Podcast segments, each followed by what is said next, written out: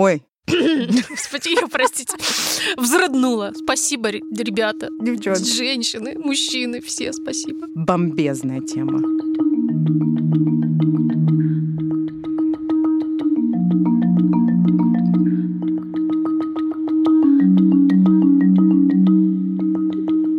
Привет! Привет, привет! Привет. Это «Бережно к себе». Бережно к себе это подкаст о ментальном здоровье матерей. Я Маша Карначула. Я Даша Уткина. Я Ксения Красильникова. И это последний эпизод третьего сезона нашего подкаста. Ох, Ох, как грустно отпускать еженедельные записи, да? и вместе с тем пора передохнуть. Даш, Главное не передохнуть. Что ты думаешь? Вот, да, хотела пошутить так же. Да. Некоторые из нашего отряда, в общем, еле-еле уже... Ты троллейбус техпомощь, который помогает окружающим из последних сил. Ну, Ты знаешь, я давно не помогаю окружающим, но из последних сил пытаюсь просто вообще дожить до отпуска, который непонятно теперь, когда будет. Да. Потому что я болею. Надеюсь, что когда этот эпизод выйдет, ты будешь в отпуске уже.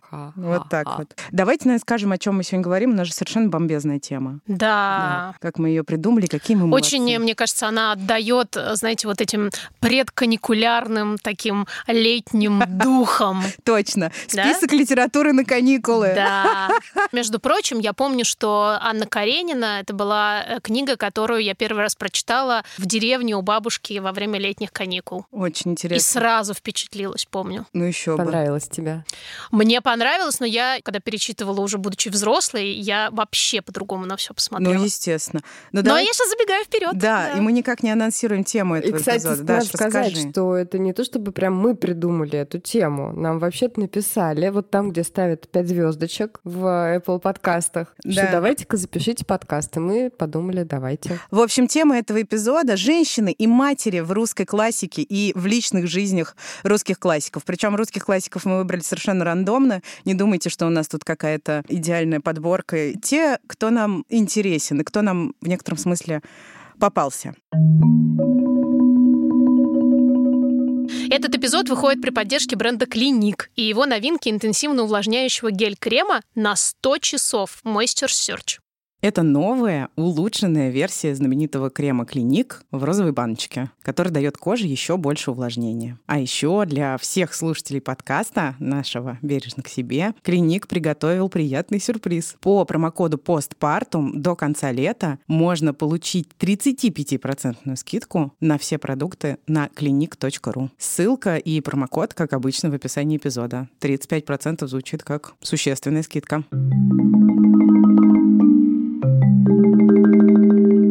Ну что, с кого начнем? Ну, с 19 века, наверное, Хотите? начать. Толстого мы разобрали по косточкам, но все-таки про него тоже есть интересные еще штуки, которые не еще кости. Пара неперемытых, да. Я хотела все-таки еще раз про Лермонтова сказать, потому что я тут освежила в своей памяти, что именно я про него читала и где. Есть такая писательница Таня Танк, и она пишет книжки про абьюзивные отношения. У нее там прям прогон про Лермонтова такой, что он полкнижки занимает. Какой он был невероятный злодей. И злодейство его заключалось в том, что он очень плохо обходился со своими возлюбленными и специально строил всякие козни, чтобы расстроить их судьбы. Порушить Evil. по-настоящему evil, использовал механики, как Таня Танк бы их назвала, настоящих перверзных нарциссов. Потому что он уводил женщин от других мужиков, обещал им вечную любовь, вечное замужество и бесконечное счастье. А потом улетучивался и говорил на каком-нибудь балу «Я тебя не люблю». И это тот великий русский лирик, который, между прочим, в 26 даже Лермонтов... у- у- у- Только я хотела сказать, как хорошо, что он рано умер. Да, но успел порушить пару э, женских судеб. А девушки, судя по всему, судя по мемуарам, да, которые я читала, они были прям очень интеллектуальные такие. Ну и там был еще какой-то Не момент, абы кого что время выбирал. Ну, удивлялись, естественно. зачем им Лермонтов, а еще на него же жаловались не только девушки.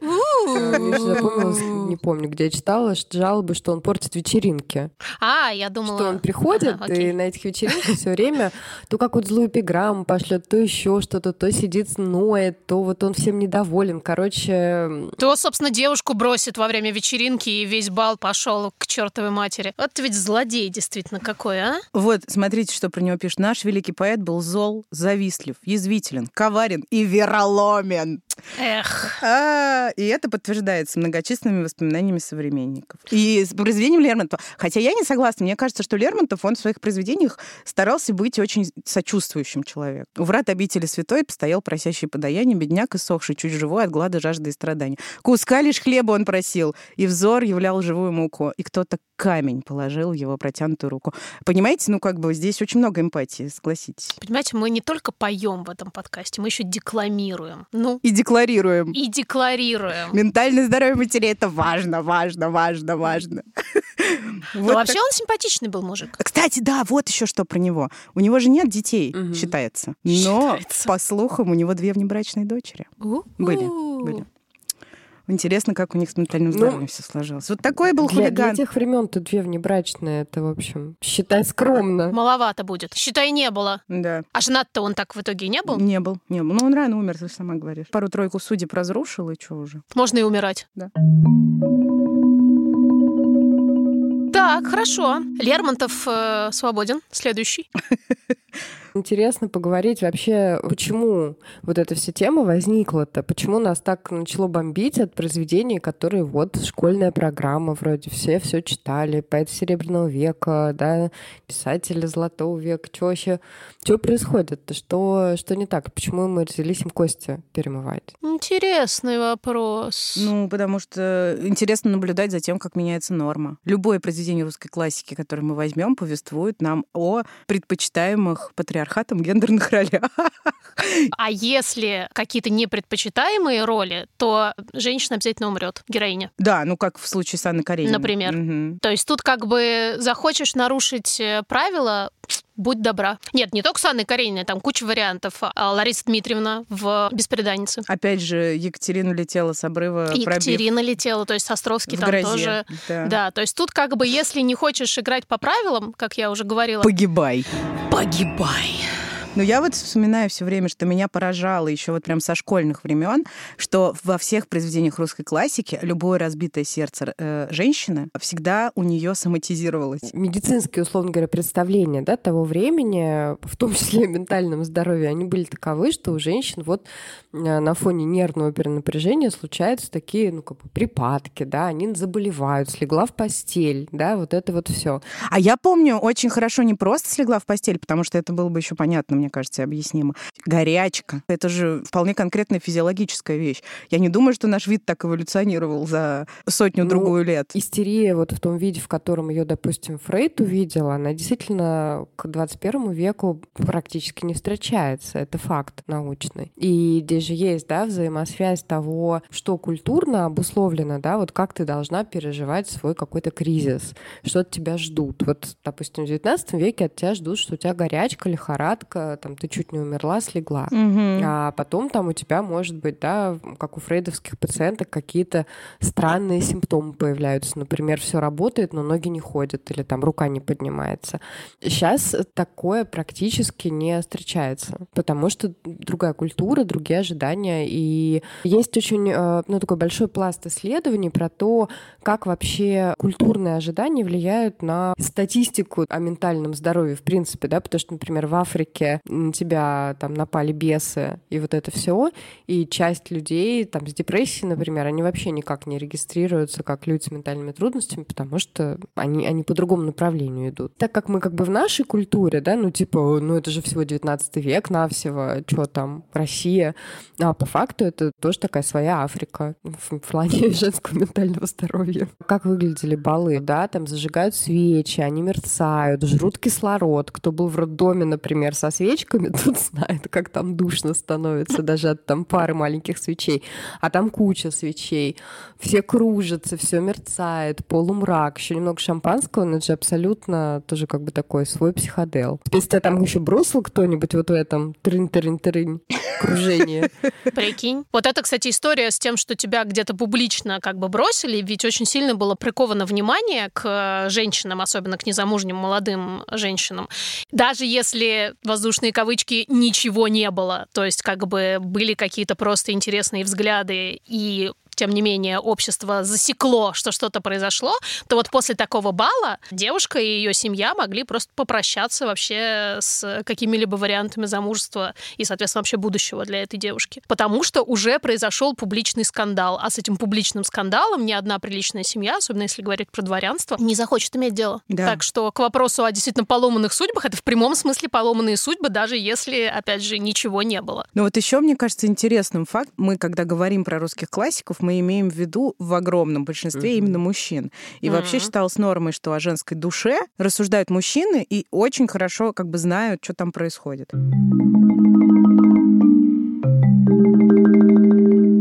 Ну, давайте уже затрем про Анну Каренину, потому давай, что, давай. ну, очевидно, что Толстой считается давай. Да, главным знатоком русской женской, женской души. И вот скажите, у вас есть ощущение, что Анна Каренина страдала после родовой депрессии? Давайте так. Ну, у всех это ощущение, конечно. Да. А как Толстой-то об этом узнал? Или он просто стремился изобразить ее эмоционально нестабильной женщиной? Как ну, собственно, как и сейчас ну... женщин после родовой депрессии изображают. Тут мы, кстати, от Толстого далеко не да. ушли. Да, и там такая история, что он, может быть, мне кажется, кажется, и испытывал бы к ней некоторое сочувствие в ее положении, если бы она себя повела правильно, как надо. Каренин, собственно. Он такой тоже чувак э, в глубокой депрессии, явно такой вообще апатичный по жизни, которому ничего не надо, который вообще ничего не ждет. И он соглашается с этим и живет как бы как живет. А Каренина, понимаешь, ей что-то надо от жизни. Она куда-то хочет, что-то стремится. И вот это в понимании Льва Николаевича очень наказуемая штука. Вот если mm-hmm. бы она сидела и не высовывалась, высовывалась, то тут можно было бы ей посочувствовать. Поскольку высунулась, ай да. Получи поездом. Да гендерные исследовательницы, которые исследовали всякие огромное количество дневников русских дворянок, в частности, они как раз говорят о том, что балы это все, конечно, классно, но не имеет, естественно, никакого отношения к реальной жизни. Дворянские девочки, о воспитании которых именно очень заботились, то есть из таких вот прям приличных семей, они вообще не понимали, что там будет происходить. От них скрывали все, что связано, там, я не знаю, с семейными отношениями, телесностью, с теми же родами. Они вообще не знали, из чего это состоит и как это проходит. То есть те девочки, которые были из высшего дворянства, у которых не было особенного контакта с какой-либо другой жизнью, что, если я правильно помню, к Анне имела прямое отношение, они вообще не понимали, что там будет. вот она такая вся молодая и восторженная, оказывается, в одном доме с этим черствым таким, не знаю, ничего не хотящим чуваком. А, а у нее реально там внутри как бы жизнь. Мне все-таки хочется выразить восхищение смелостью Анны Карениной и ее как раз стремлением, извините, к счастью. Вообще, то, что Толстой Толстой об этом писал, говорит о том, что он такой довольно прогрессивный в этом смысле был человек, что он вообще такую тему, например, взял для описания. Он вообще э, исследовал женские образы довольно плотно, да, давай вспомним роман «Воскресенье», еще почему-то мне он сейчас в голову пришел. Но, блин, не могу вообще относиться к Толстому хорошо, оценивать его как прогрессивного человека, потому что то, как он обращался со своей женой, и то, каким невероятным развратником он был и насколько он, ну, в общем, бесчеловечно обращался с женщинами, особенно с крестьянками, которые, ну, видимо, у него в голове вообще не особо были людьми, а скорее ресурсами. Ну, это, в общем, такое. Так нет, он был просто, мне кажется, продукт своей эпохи. Ну, хорошо, вот ладно, Толстой, Бунин, уже совершенно другое время. Да. Я помню, что когда я в взрослом возрасте начала перечитывать, там, не знаю, темные аллеи и все остальное, волосы на голове шевелились от постоянного, во-первых, нытья, ну, то есть это, очевидно, был человек с не лучшим ментальным здоровьем, а во-вторых, от э, вот этого отношения к крестьянкам. Ну, то есть, да, там есть какие-то моральные муки этические, но, в общем, примерно все то же самое. Я, честно говоря, большая фанатка Бунина, но не помню, я очень давно вот во взрослом возрасте ничего не перечитывала, хотя темные аллеи вообще были, я фанатела.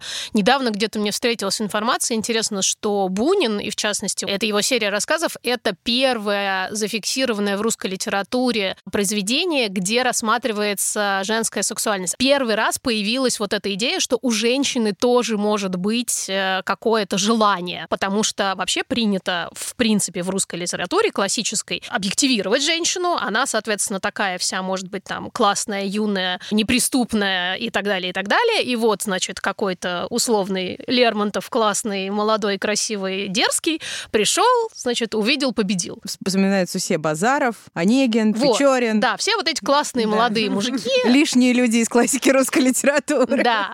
Вот. У Бунина вдруг появляется женщина, которая, оказывается, сама тоже чего-то там, чего-то там... Хочет. Хочет, думает, как-то фантазирует, не дай бог. Может быть, там испытывает какие-то собственные ощущения по этому поводу. Телесные. Есть одно свидетельство из дневника молодой девушки, которая как-то так случилось, что она путешествовала одна, что вообще само по себе удивительно, и ехала в поезде рядом с мужчиной на соседнем сиденье. И после этого описывает э, свои страшные мучения насчет того, что как же ей теперь понять, не забеременела ли она, потому что она значит, находилась в таком чудовищном для себя непосредственном близком контакте с мужчиной. А мне вот еще понравился комментарий э, моей коллеги Доулы, Кати Житомирская Шехтман. Она пишет, я в Евгении Онегине вижу теперь нарушение привязанности, рост без матери, объекты привязанности постоянно менялись, мадам сменил масье, но и того погнали со двора, папаша был занят балами, поэтому измывался над женщинами, а Татьяну полюбил, когда она наконец смогла поработать материнской фигурой. Это знаешь, к одному из наших недавних эпизодов про отцов, про нехватку mm-hmm. ролевых моделей. И вообще к нашей идеи про чемоданчики, про то, что, в общем, все мы так или иначе продукты собственного опыта. Наверное, лишние а... ребята в классике русской литературы были такими и в, и в классике русской жизни, да, то есть сами авторы этих произведений, они, наверное, были чем-то травмированы. Вот так, зуб ну, даю. С привязанностью у них, правда, было сложно. Конечно. Это действительно как нынешняя ситуация, она просто там реже встречается, очень богатых людей, где няни меняются просто на регулярной основе, как, я не знаю, постельное белье, ровно за тем, чтобы, не дай бог, бог, не наступил какой-то реальный контакт ребенка с вот каким-то другим живым человеком. У дворян это было принято, в принципе, как бы няни, гувернантки, родители имели... Кормилицы, опять. Да, кормилицы, родители имели такое очень, ну, номинальное значение. Поэтому, конечно, с травмой привязанности там по полной программе, я думаю, у всех Ну, а было. как же Пушкин? Вот у него не менялась няня. Ну, ему повезло, знаешь что. Она стала mm. героиней русской литературы. При слове няня, мне кажется, у многих до сих пор Арина Родионовна всплывает. С кружкой. С кружкой. А кормилицы откуда брались? Это были крестьянки, которые родили своих детей да, и куда-то да. там их дели, чтобы кормить вот этих дворянских. Возвращаясь к Толстому, можно я просто одну вещь очень коротко скажу, что Софью Андреевну жалко до безумия. Это Кажется, жена. Это жена, да, Толстого. И она кажется по дневникам человеком огромной силы, невероятного терпения. Мне кажется, это главные добродетели вообще русской жены. Да, да. Давайте немножко перескочим на 20 век. Тудук, тудук, тудук, тудук. Да, горцующей лошадью в упряжке. Так в куда? бричке. Куда скотчем Подожди, я, я куда? теперь транспортные средства вспоминаю. Какая еще? Дрожки. Ага. Дрожки, вы помните дрожки? Да, конечно, помним. Я сегодня на них приехала. Мне очень хочется про Пришвина. Я прям так смеялась, когда читала описание. Писателю было уже за 40, когда встретилась ему молодая женщина, пережившая смерть мужа. На ее руках был годовалый ребенок, а взгляд ее огромных глаз был столь печален, что писатель вначале просто пожалел Фросю. Очарование идеи о вине интеллигенции перед простыми людьми, это, мне кажется, так похоже на Black Lives Matter вообще сейчас, вот это все движение, простите, а, в общем, который заразил родился Пришвин, привело к заключению брака. Писатель примерил на себя роль спасителя и искренне верил, что может из необразованной грубоватой Ефросиньи вылепить настоящую прекрасную женщину силой своей любви. Но слишком разными были они с Фросией. Девушка из безропотной печальной крестьянки очень быстро превратилась во властную и довольно сварливую жену. А чувствительный и ранимый Пришвин стал все чаще избегать общества супруги. И дальше я поняла, откуда взялись вот эти предложения в диктанте вариантах, которые мы писали-то бесконечно. При, про природу? Стал, ну, это все благодаря Фросе. Он стал много путешествовать по России, восторгаясь величием и неповторимостью природы.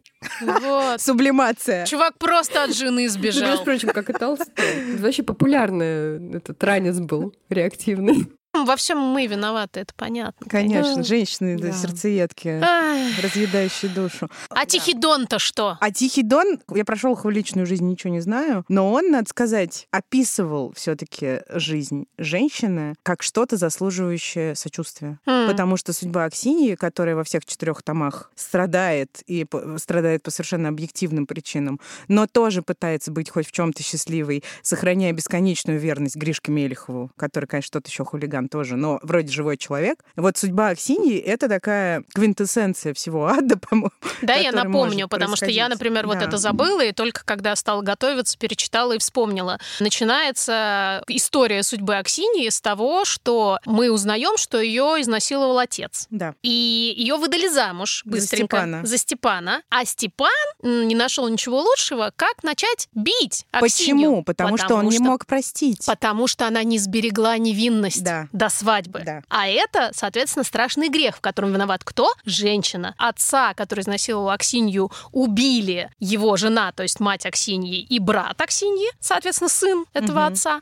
Они его забили до смерти. И после этого, значит, Степан фигачил жену за то, что э, ее изнасиловали. Из-за чего она в какой-то момент, э, увидев живого человека и интерес, и нормальное живое отношение от этого Гришки Мелехова, влюбилась в него без памяти, потому что тот вдруг э, как бы отнесся к ней как к человеку, да еще и как к женщине. А дальше эти все злоключения продолжались во всех четырех томах. И ничего хорошего, по большому счету, Аксинью не ждало примерно никогда. Но мне кажется, что когда ты читаешь «Тихий дон», то, ну, как бы у тебя нет ощущения, или оно реже возникает, чем в случае с XIX веком его произведениями, что женщина — это какой-то прям стопроцентный объект, ресурс, и она вот отражает какие-то исключительно мужские желания. В персонаже Аксинии все таки хотя она противоречивая, Но в там ней огромная сила. Даже, огромная... даже я погуглила слегка рефераты, которые вот, ну, такие классические, школьные, и там такая основная идея как раз именно вот сила духа, женская сила духа.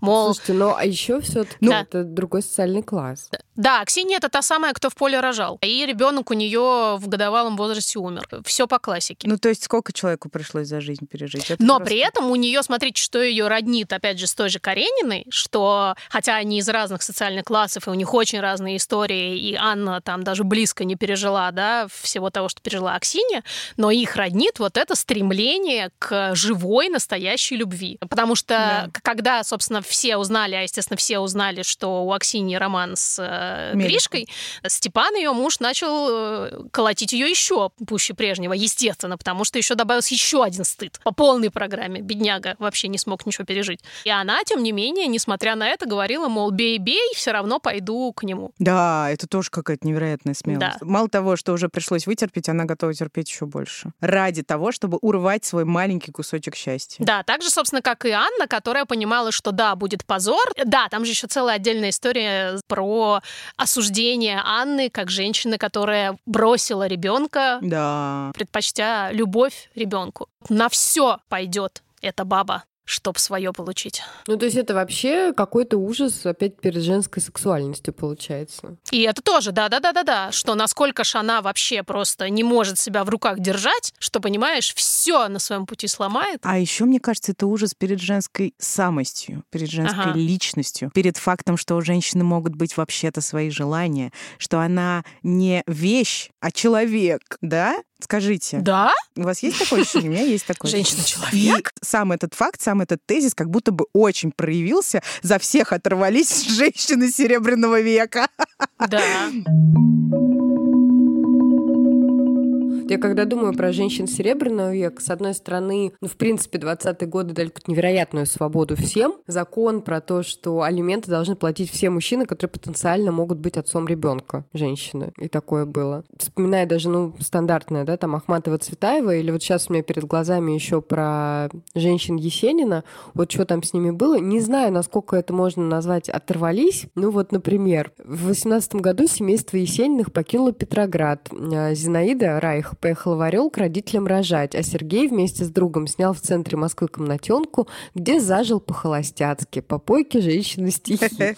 Там, слава богу, Райх потом за Мирхольда вышла, правда, тоже ничем хорошим это, конечно, не закончилось. А другую жену а, Есенин бросил через 4 месяца после родов, при том, что она порвалась с семьей из-за того, что это был внебрачный ребенок. Вот. Ну и Айсидора. Нельзя забывать про Айсидору, задушенную шарфом, которая до шарфа пережила от Есенина, по-моему, все возможное отвержение и вообще отвратительное отношение от человека к человеку, и бесконечно все равно его любила и все ему прощала. И деньги зарабатывала, да. и кормила его алкоголизм. Можно анекдот, да? Знаете его? Может, он это да. баян, но очень хочется. Идет Маяковский из кабака с двумя женщинами в обнимку, и видит, перед ним лежит э, человек в подворотне. Моему женщины говорят, ну, ты ж поэт, давай, сочини что-нибудь. Маяковский.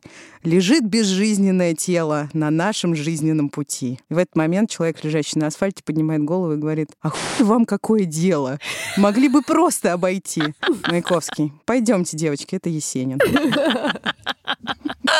Так, ну раз вы не знали, то я не вырежу это. это. Слушай, это твой какой-то литературный баян, да, лингвистический, Да, да, да, ну я очень-очень люблю этот анекдот. Но, Даша, возвращаясь к женщинам, все-таки нельзя не вспомнить Лилю Брик, Зинаиду Гиппиус, Анну Ахматову и Марину Цветаеву, которые мужиков швыряли, как вот они реально, по-моему, отомстили за всех. Я чувствую, что они даже за меня немножко отомстили. Слушай, ну, на я будущее. Не знаю, мне кажется, что вот как только э, их касалось материнства, на самом деле как будто бумерангом возвращалось все вообще в тройне. Кстати, про Цветаеву я нашла тут э, вообще супер инфу, а у нее фактически были соло-роды. Да, точно, точно. Расскажи. Это описывает ее, значит, товарищ. Ей предложили лечь в лечебницу государственной охраны матерей и младенцев, но она, видимо, не легла. Значит, я открыл дверь и вошел. В тусклом свете единственной электрической лампочки в углу комнаты были видны кипы книг. Скопившийся мусор был сметен в другой угол. Марина лежала на постели, пуская кольца дыма. Ребенок уже выходил. Класс! Она весело меня поприветствовала. Вы почти опоздали. Я глядел комнату в поисках какой-нибудь чистой ткани и кусочка мыла. Не оказалось ничего, ни чистого носового платка, ни тряпки. Марина лежала в кровати, курила и говорила, улыбаясь. Я же сказала вам, что вы будете принимать моего ребенка. Вы пришли, и теперь это не мое, а ваше дело. Выхода не было, я позвал жену известного писателя Чирикова, который жил по соседству то есть доула у нее, получается, да, была. Я отчаянно пытался восстановить дыхание младенца, и, наконец, он начал дышать, из синего превратился в розового. Все это время Марин курила, не проронив ни звука, и не сводила глаз с ребенка меня и госпожи Чириковой. Роды длились с 8.30 до 12 утра. Да. Ой, вот эта история. И, и все эти истории так или иначе душераздирающие. Очень странно. Действительно, женщины Серебряного века, да и мужчины Серебряного века обращались со своими детьми. Но, нет, сейчас я скажу дикую вещь, ну, просто вспоминается, что э, сын Гумилева и Ахматовой Лев Гумилев — это важнейший человек для русской философии и антропологии, который сформулировал идею пассионарности. Ты думаешь, блин, такое детство у чувака было непростое, и без конца его туда-сюда швыряли и бросали, но, в общем... И справился, смотри, ничего. Да-да-да, вырос нормально. Нормальным человеком вырос. Умным вырос. Ныть надо просто меньше. Да, да. Слушайте, но с другой стороны, вот я все время думаю про Серебряный век, про семью Набоковых, потому вот. что они вообще воспитывали детей по всем заветам, э, по-моему, вот 21 века у них было индивидуальное домашнее обучение, носители языка, и вот это все. Ну, понятно, что это была одна из самых таких просвещенных, богатых очень семей, но вот тем не менее, то, как они обращались с детьми, очень похоже на то, что сейчас пропагандируется. Не все странно обращались. Вопрос у вот этой всей интеллигенции был же еще в том, что ну, хронически не было денег у большинства, и не было каких-то сил и ресурсов вообще с этими детьми что-то что делать делать И еще очень-очень турбулентные времена. Все меняется вокруг, постоянно какая-то происходит, какое-то кровавое месиво, как минимум. И мне кажется, что это такая жизнь на пороховой бочке немножко. Немножко напоминает мне мою нынешнюю жизнь. Да? Ой, нет. Ну, знаешь. Я об этом, кстати, сегодня думала с утра, что несмотря на то, что нам сложновато, я имею в виду в, в объективной картине нашей жизни нам сложновато, если брать не конкретно наши личные судьбы, а вот нам как обществу, но все таки это не сравнится с тем, что было в предыдущей эпохе. Ну, там, да, как бы драгоценности на рынке не продаем за колбасу еще. Да, да, еще, и как бы пока. не, не ждем, да. что в нас какой-нибудь снаряд упадет. Нужно ли подводить итог? Не нужно, наверное. Но, дайвер... но я подведу. Но я подведу. Diversity. Все равно у всех все по-разному. Да. Всегда было. Но э, свидетельствуя изменения все-таки э, риторики, эмансипацию и то, что женщины оказались людьми, свидетельствовать это все довольно приятно.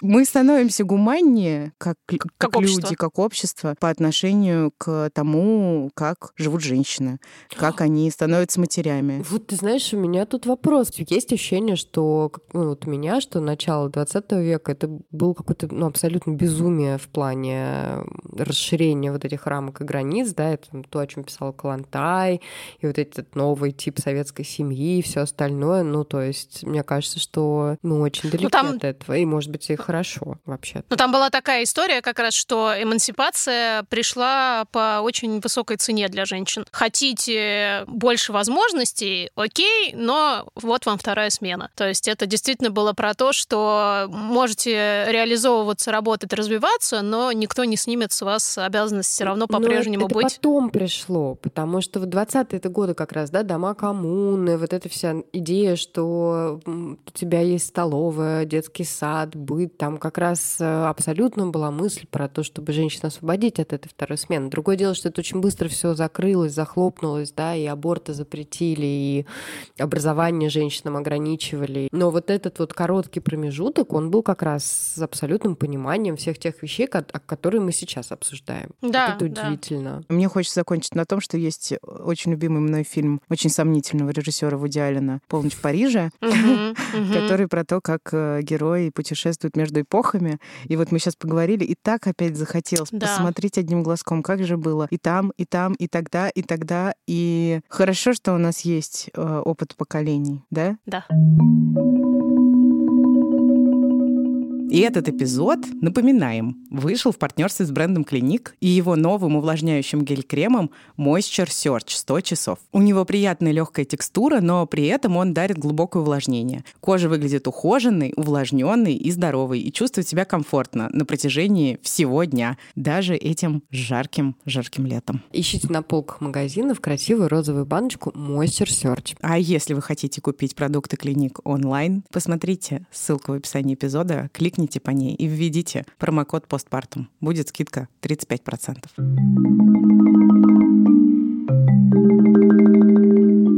Это был последний эпизод третьего сезона подкаста «Бережно к себе», и мы хотим сказать спасибо всем, кто слушает, но пришло время сказать спасибо еще нескольким людям. Всем тем, кто вместе с нами работает и помогает нам э, чух-чух этот паровозик.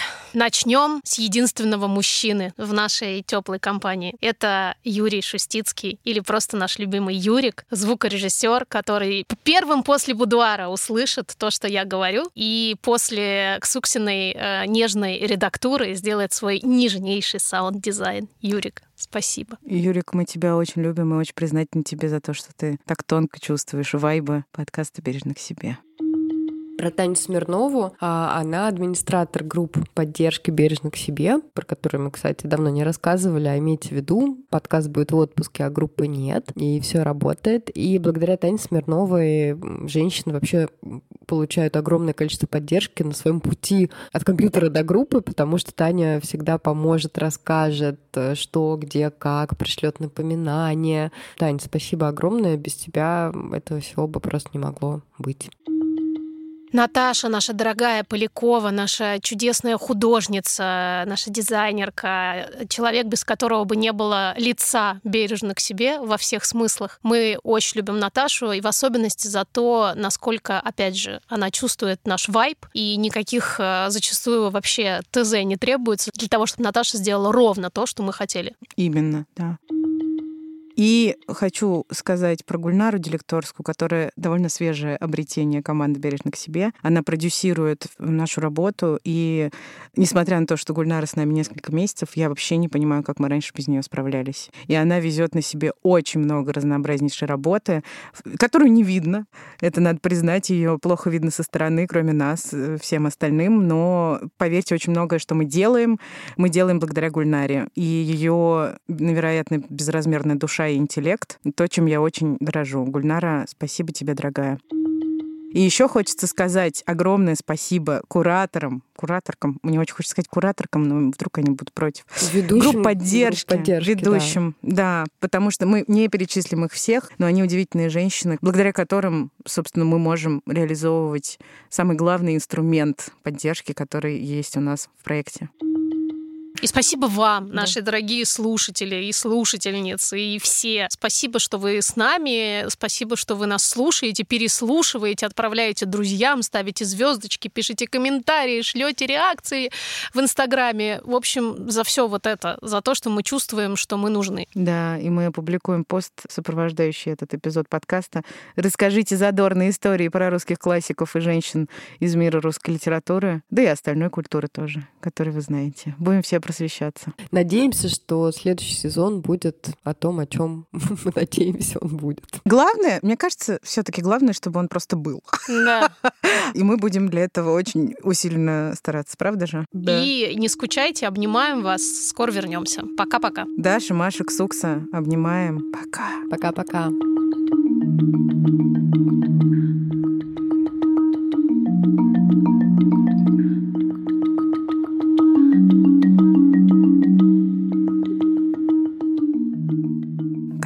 Пока. Все. Пока. Ура!